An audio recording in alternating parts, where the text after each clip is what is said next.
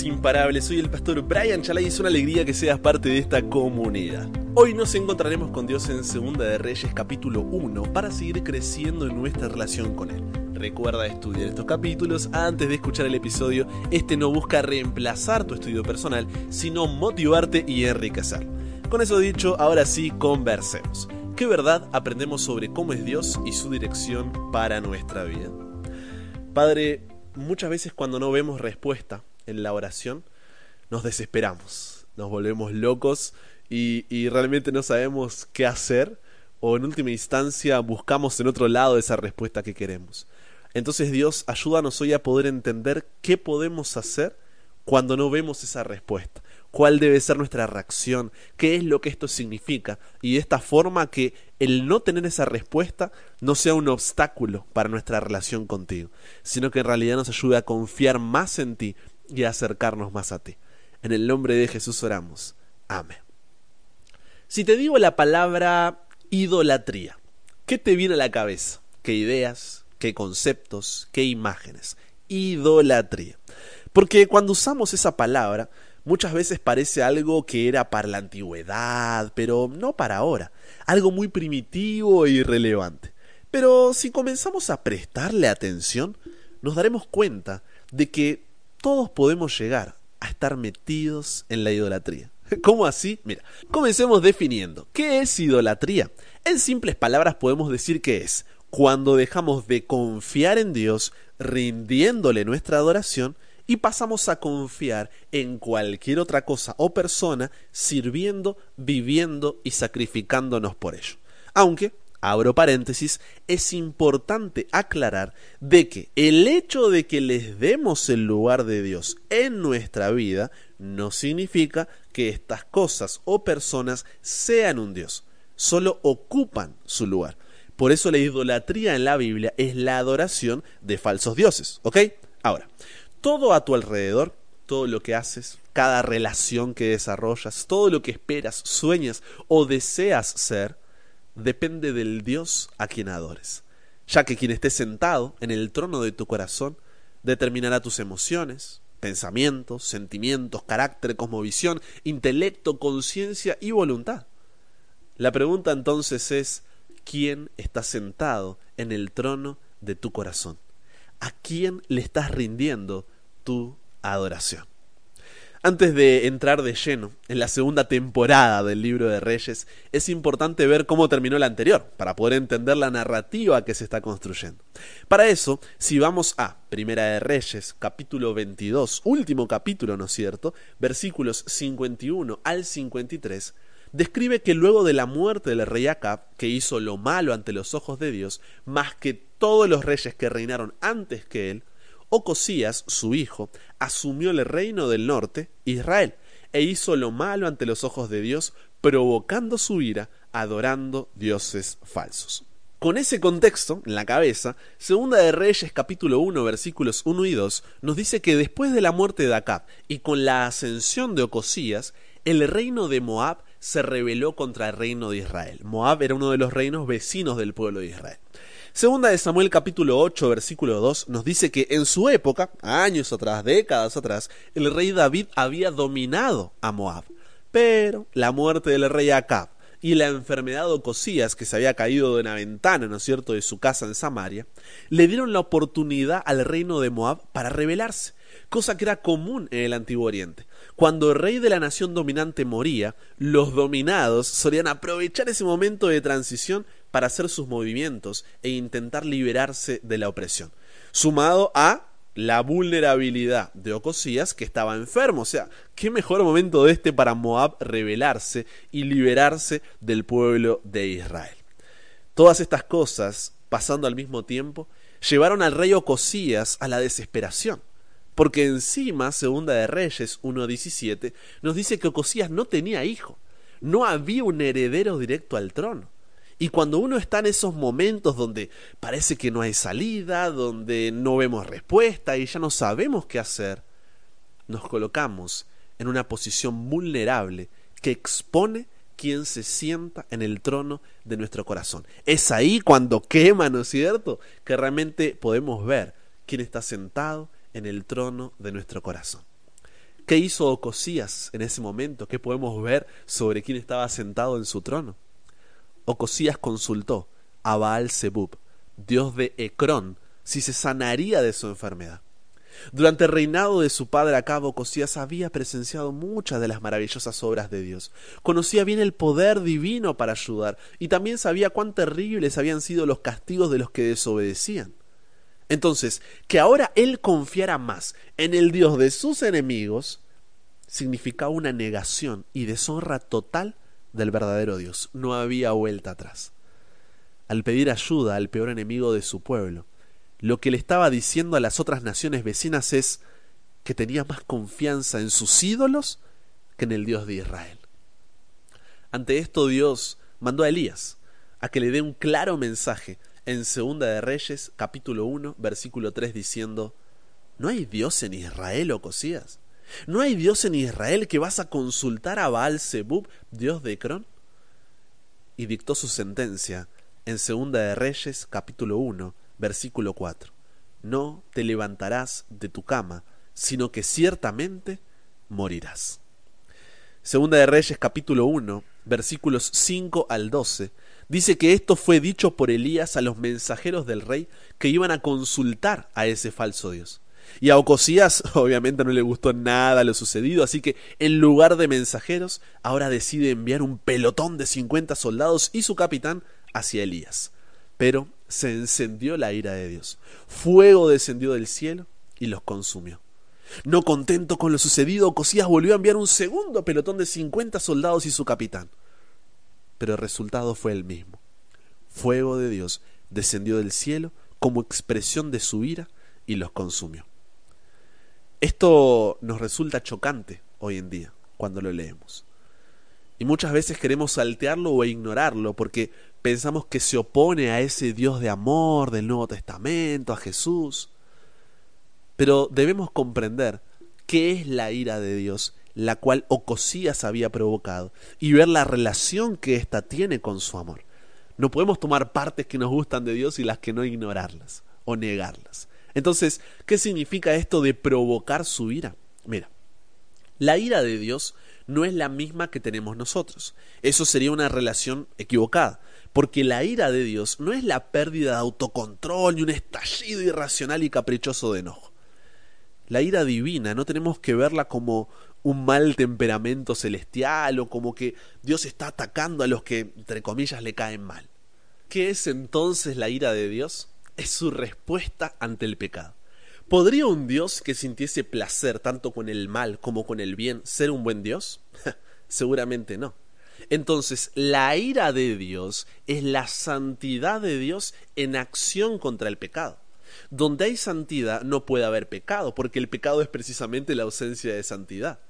Debido a que Dios es santo, está separado de todo pecado y está en completa oposición a todo pecador. Debido a que Dios es recto y justo, debe castigar el pecado que viola su santidad.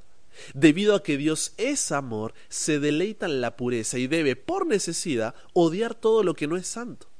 ¿Cómo podría Él, que es la suma de todas las excelencias, mirar con igual satisfacción la virtud y el vicio, la sabiduría y la locura? ¿Cómo podría Él, que es infinitamente santo, desestimar el pecado y renunciar a su ira? Ahora, es importante aclarar que, y aquí es donde conectamos la primera con la segunda temporada de Reyes, solo Dios sabe cómo, dónde y cuándo manifestará su ira, ya que Él no mira solamente lo que está delante de sus ojos como nosotros, sino que para Él nuestros pensamientos y deseos más íntimos no están escondidos. Por eso podemos confiar en que su sentencia, independientemente de cuál sea o en qué tiempo Él decida ejecutarla, siempre es justa y recta, porque Él sabe lo que nosotros no sabemos, oye lo que nosotros no oímos y ve lo que nosotros no vemos. Por eso, como dice Proverbios, capítulo 21, versículo 2, a cada uno le parece correcto lo que hace, pero el único que puede pesar, juzgar y examinar nuestras intenciones es Dios. Ante esto podemos decir, bueno, entiendo esto de la ira de Dios, pero de última debería haber sido ejecutada contra Ocosías, que era el problema, y no contra estos 50 hombres, entre comillas, inocentes, ¿no? En otras palabras, ¿por qué consuma a estos hombres si el que estaba desobedeciendo era Ocosías? La respuesta está en Segunda de Reyes, capítulo 1, versículo 13 en adelante. Dice que Ocosías envía un tercer capitán con otro pelotón, pero la actitud de este fue diferente. Se puso de rodillas delante de Elías y le rogó diciendo, Varón de Dios, te ruego que sea de valor delante de tus ojos mi vida y la vida de estos tus cincuenta siervos. He aquí ha descendido fuego del cielo y ha consumido a los dos primeros capitanes de cincuenta con sus cincuenta. Sea estimada ahora mi vida delante de tus ojos. ¿Qué diferencia hubo entre este capitán y los anteriores? Que éste se humilló delante de Dios. No había osadía ni desprecio hacia el profeta como en los otros soldados que participaban de la idolatría de Ocosías. No es que Dios castigó inocentes, sino que los anteriores pelotones eran igual de culpables que Ocosías, para quien ya se había dicho que también moriría. Finalmente Elías, por orden de Dios, acompañó a este capitán, le comunicó su mensaje a Ocosías, y el rey murió como Dios lo había dicho. La pregunta que debemos hacernos nosotros ahora es, ¿quién está sentado en el trono de mi corazón? Todo a tu alrededor, todo lo que haces, cada relación que desarrollas, todo lo que esperas, sueñas o deseas ser, depende del Dios a quien adores. Ya que quien está sentado en el trono de tu corazón determinará tus emociones, pensamientos, sentimientos, carácter, visión, intelecto, conciencia y voluntad. ¿A quién le estás rindiendo tu adoración? En este momento que estás pasando por un problema, crisis o dificultad como el rey Ocosías, donde no ves la salida, no encuentras respuesta y no sabes qué hacer, ¿en quién estás confiando? Esa vulnerabilidad está exponiendo en tu vida algún tipo de idolatría, donde estás confiando y rindiéndole tu adoración a otra cosa o persona, incluso tú mismo, más que en Dios. Tal vez hoy no consultes a Baal Zebub, dios de Ecrón, pero hay otras formas de estar adorando ante el altar de Satanás como lo hacía en ese momento el rey de Israel. Y voy a compartirte dos de ellas que engloban muchas más para que puedas reflexionar. En primer lugar, el hecho de que los falsos dioses ahora sean más refinados que un pedazo de piedra, oro o plata que podamos construir y se escondan detrás de la refinada influencia de el conocimiento humano, el progreso de su desarrollo, todo esto entre comillas, ¿no? No cambia esto que en esencia sigamos hablando de lo mismo, idolatría. Vivimos en una sociedad que tiene problemas de autoridad entonces no sorprende que la Iglesia tenga un problema de autoridad bíblica. La corrupción y abuso de poder, tanto fuera como dentro del entorno cristiano, ha llevado una desconfianza hacia lo eh, institucional. Se responsabiliza a Dios por nuestra pecaminosidad. Hemos comprado la mentira del relativismo, donde cada uno tiene su verdad, rechazando a quien es el camino, la verdad y la vida. Pero nos quedamos callados por miedo a ser cancelados. Hay una crisis del conocimiento. Antes las personas que no creían en Dios afirmaban que solo la ciencia nos da el conocimiento de la realidad, dejando de lado la verdad moral, espiritual e histórica presentada en la Biblia. Pero hoy en día ni siquiera eso. Las personas no creen incluso en el conocimiento científico. Entonces toman partido y forman alianzas para imponer su visión del mundo en lugar de tratar de persuadir a las personas de lo que es verdad.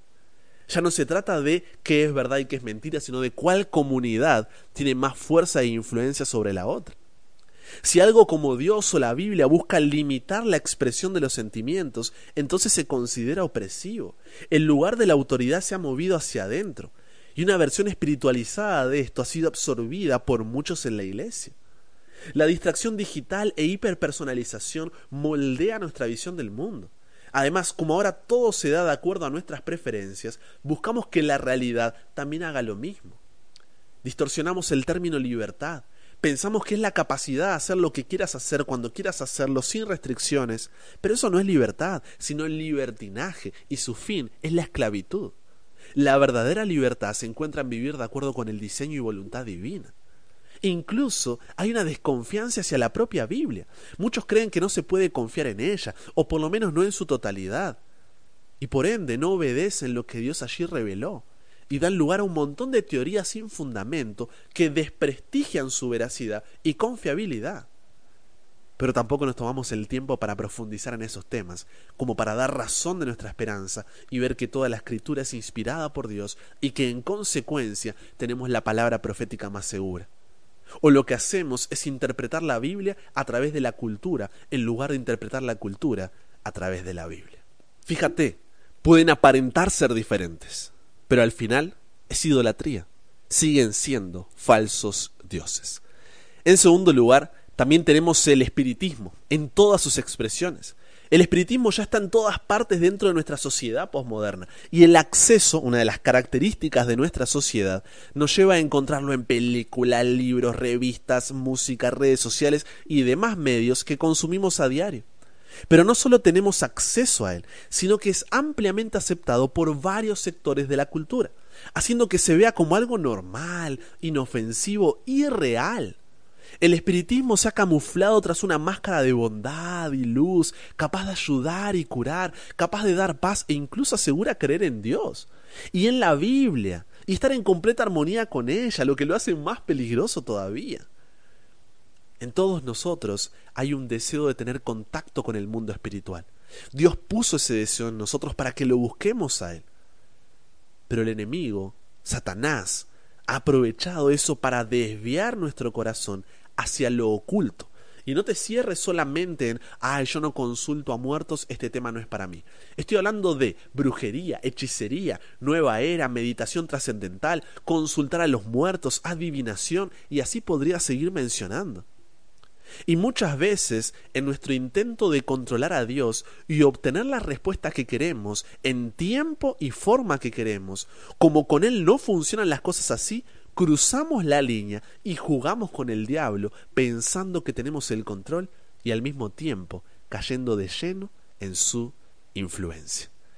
Incluso a veces, Satanás, como también tiene poder, hace milagros y por medio de ellos nos extorsiona para qué? Para que digamos, no, mira, pasó esto, me respondió, sucedió aquello, esto es real, esto es bueno, esto es verdadero. Y por detrás se ríe, porque te ve yendo directamente a sus brazos.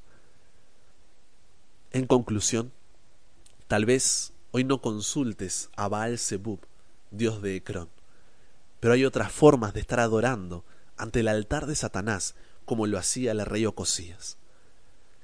No sé por qué problema, crisis o dificultad estés pasando hoy, donde no ves la salida, no encuentras respuesta y no sabes qué hacer, sintiéndote vulnerable. Pero continúa confiando en Dios. El relato de Ocosías nos muestra que toda otra respuesta nos lleva a la muerte. Cualquier ventaja o ganancia aparente de ir tras un falso Dios, al final nos daremos cuenta de que nos lleva a una pérdida irreparable. Si juegas con fuego, te vas a quemar. Así que conságrate a Dios todas las mañanas. Haz de esto tu primer trabajo. Sea tu oración, tómame, oh Señor, como enteramente tuyo. Pongo todos mis planes a tus pies. Úsame hoy en tu servicio, mora conmigo, y sea toda mi obra hecha en ti. Cada mañana, todos los días, conságrate a Dios por ese día. Comprométete con Él.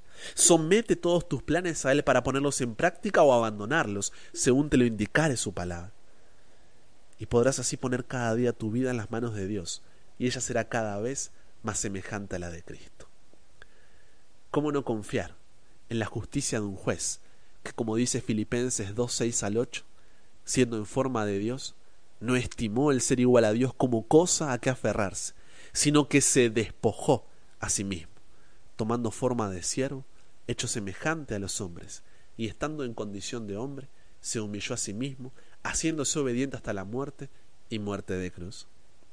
¿Cómo no confiar en un juez que, como menciona Juan 3:16, te amó de tal manera que envió a su Hijo unigénito para que si crees en Él, no te pierdas, mas tengas vida eterna? ¿Cómo no confiar en un juez que, como señala Hebreos 4, 15 y 16, puede compadecerse de nuestras debilidades, fue tentado en todo según nuestras semejanzas, pero sin pecado, y gracias a quien podemos acercarnos confiadamente al trono de la gracia para alcanzar misericordia y hallar gracia para el oportuno socorro? No sé por qué problema, crisis o dificultad estés pasando hoy, donde no ves la salida, no encuentras respuesta y no sabes qué hacer, sintiéndote vulnerable, pero continúa confiando en Dios. Nunca tengas miedo de confiar un futuro desconocido a un Dios conocido. Como dice Proverbios 3:5, fíate de Jehová de todo tu corazón y no te apoyes en tu propia prudencia, porque eso nunca sale bien. Si no, pregúntale a Cosías. Conversamos con Dios sobre esto. Padre, wow, gracias por este mensaje, Dios. Gracias porque cuando no vemos la respuesta que queremos, de la forma que queremos o en el tiempo que queremos, esa vulnerabilidad nos lleva a hacer cada locura, Dios. O no es el único en esto. Somos también culpables de hacer lo mismo muchas veces. Pero Dios, que hoy en medio de esa vulnerabilidad podamos continuar confiando en ti. Que esto en lugar de separarnos de ti, nos muestre la necesidad que tenemos de estar más cerca tuyo, de aferrarnos a ti y no soltarte. Pero sobre todo de conocerte. Porque solamente cuando tengamos un Dios conocido, no tendremos miedo de confiar en un futuro desconocido, porque sabemos que tú estás al control. Nos entregamos hoy a ti, Dios. Cámbianos, renuévanos, transfórmanos, somos tuyos. En el nombre de Jesús oramos. Amén. Y con eso llegamos al final. Comparte con otros lo que aprendiste hoy. Súmate a la comunidad en WhatsApp totalmente gratis si todavía no lo has hecho para recibir una notificación en tu celular cada mañana, escuchar los episodios sin conexión, tener material extra, hacer tus preguntas, acceder a contenido exclusivo y te espero en el siguiente para que nunca pares de aprender y nunca pares de crecer. ¿Por qué? Porque hasta el cielo no paramos.